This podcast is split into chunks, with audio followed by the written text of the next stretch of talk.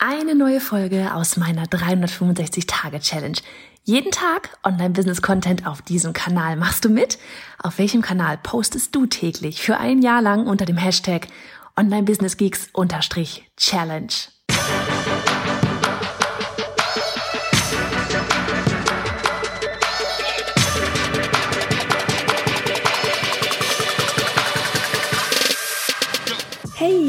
Johanna Fritz, Haus dieser Show und Gründerin des Programms Online Durchstarten. Willkommen zum Hashtag Online Business Geeks Podcast.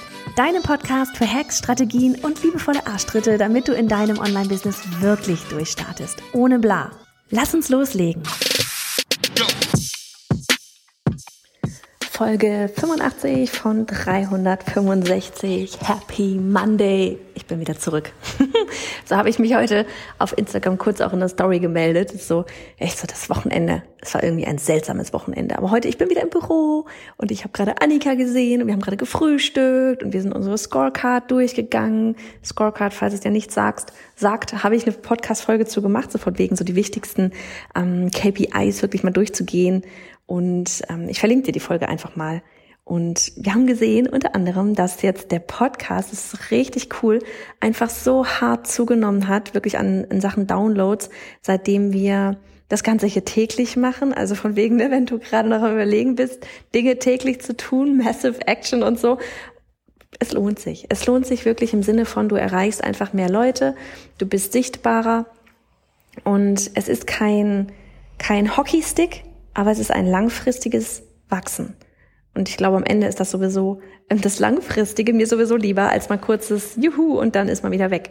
Also von daher, ich freue mich voll darüber und deswegen, ich freue mich auch riesig darüber, dass du jetzt gerade hier wieder mit am Start bist. Und wir sprechen heute mal über ein Thema, hm, Dinge geheim halten. Nein, ähm, über Ideen geheim halten, wenn sie, wenn du noch komplett am Anfang stehst und vor allem dann, wenn du vielleicht noch nicht so das Umfeld hast, was dich mit deiner Idee total bestärkt. Ja, also ähm, ich bin ja eigentlich immer eher so der Typ, der sagt, wenn ich eine Idee habe, ich hau das sofort irgendwie raus, ja. Ähm, so nach dem Motto, so à Gary Vee, so von wegen gleich mal die ersten Schritte gehen, damit ich das Ganze dann auch umsetzen werde. Ding ist aber, wenn du jetzt zum Beispiel, ja, wie gesagt, erstens nicht das Umfeld hast oder dir deiner Idee in deiner Idee einfach auch noch nicht so gefestigt bist, dass du vielleicht ja Widerstand von außen standhalten kannst, dann ist es vielleicht tatsächlich manchmal sogar auch hilfreich, noch nicht damit rauszugehen. Also stellen wir uns folgende Situation vor ähm, du hast irgendeine verrückte Idee, keine Ahnung, ähm, so in Anführungsstrichen verrückt wie ein Online-Business zu starten, ja, und hast aber in deinem, ja, in deinem Freundeskreis, Familienkreis niemand, der entweder selbstständig ist oder geschweige denn in diesem Internet, ja, und jeder würde dir vielleicht jetzt sagen, oder ne, du rechnest schon damit, du kannst ihre Stimmen schon förmlich hören, dass sie sagen, mach, bleib doch lieber in deinem sicheren Job, ne, ähm, du hast doch was Vernünftiges gelernt, bla bla bla blub. Und wenn du das die ganze Zeit hörst und selber noch nicht, ich sag mal, so gefestigt bist in dieser Idee, dann kann das natürlich dazu führen, dass du diesem ganzen Ängsten von allen anderen um dich herum, die aber rein gar nichts mit dir selber eigentlich zu tun haben, dass du denen nachgibst und dann am Ende deine Idee tatsächlich wieder begräbst.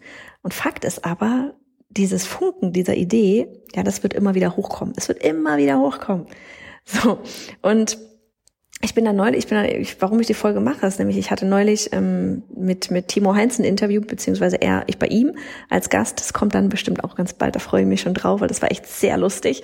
Und er hatte mir irgendeine Frage gestellt und da kam ich eben unter anderem auf diese Geschichte von, ha, ich habe jetzt ihren Namen vergessen, aber von der Gründerin von Spanx, dieser Unterwäsche. Und da geht's eben um ähm, um Unterwäsche, so von wegen, die so ein bisschen auch die, die äh, Fettpölsterchen und so weiter kaschiert und so weiter. Und sie hat damals gesagt, also sie hat irgendwie, ich glaube, ein Jahr lang, ich glaube, ein Jahr lang war es, vielleicht auch zwei, hat sie wirklich ihrer Familie einfach nicht erzählt, was sie da am Planen ist. Weil sie meinte selber, dass sie in dem Moment, wo sie ihnen das erzählt hätte und noch nicht die ersten ja, ich sag mal, Mini-Erfolgchen, ja, oder, oder nicht noch nicht die ersten Wege, auch äh, Schritte schon in die Wege geleitet hätte, dass sie dann wieder aufgegeben hätte.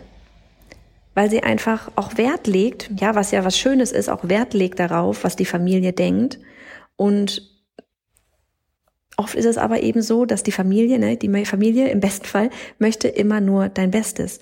Aber wie gesagt, ihr Bestes ist nicht gleich dein Bestes. Sie kennen etwas, was sie erlebt haben. Du kennst, du lebst dein eigenes Leben. Ja, also wer immer, ich sag mal, vielleicht im Angestelltenmodus war, der wird nicht für dich das Beste sehen, ähm, wenn du zum Beispiel in die Selbstständigkeit siehst, gehst. Ja, weil sie das selber nicht erlebt haben, weil ihre Werte vielleicht auch so sind, dass das Thema Sicherheit ganz, ganz weit oben ist. Ne? Und natürlich wollen sie ihr Bestes dann einfach auch für dich und denken, dass ihr Bestes auch für dich das Beste ist.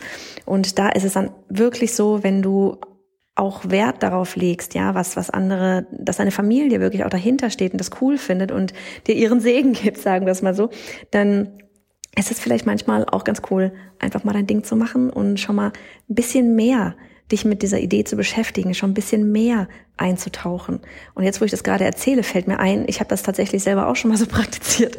Und zwar, als ich damals vom ähm, von, was hatte ich denn da studiert? Ach Gott, keine Ahnung, Japanologie und irgendwas. Ich hatte zwischendurch schon gewechselt. Auf jeden Fall war ich bereits zwei Jahre an der Uni und habe dann zu Kommunikationsdesign wechseln wollen, zu einer komplett anderen Schule. Und also von der Uni weg. Und da habe ich auch zuerst mich beworben mit meiner Mappe, habe darauf gewartet, ob ich angenommen werde und als ich das okay hatte und dann bei meinen Eltern war, habe ich es ihnen erzählt. so, das war einmal so nach dem Motto, warum soll ich die Hunde scheu machen, wenn ich eh noch nicht weiß, ob ich überhaupt angenommen werde.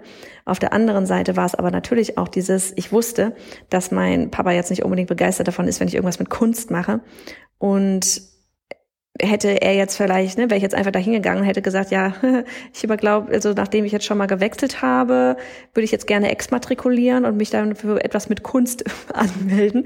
Er hätte definitiv das nicht cool gefunden und ich vielleicht auch ein bisschen Sorge darüber gehabt, was, wie ich dann vielleicht dann auch handeln würde, ja, weil klar ist die, die Meinung der Eltern auch für einen wichtig, ja, also so dieses, was, ja, ne, Familie halt.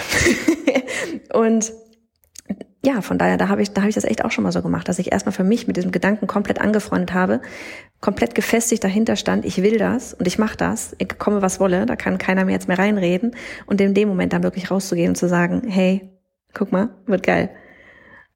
So, das war einfach mal so ein kleiner Inspirationsschub oder einfach so ein paar Gedanken, die mir ähm, durch die Podcast-Folge mit Timo echt auch so durch den Kopf gegangen sind und ich werde jetzt gleich wieder zurück hier ins Nebenzimmer vom Büro.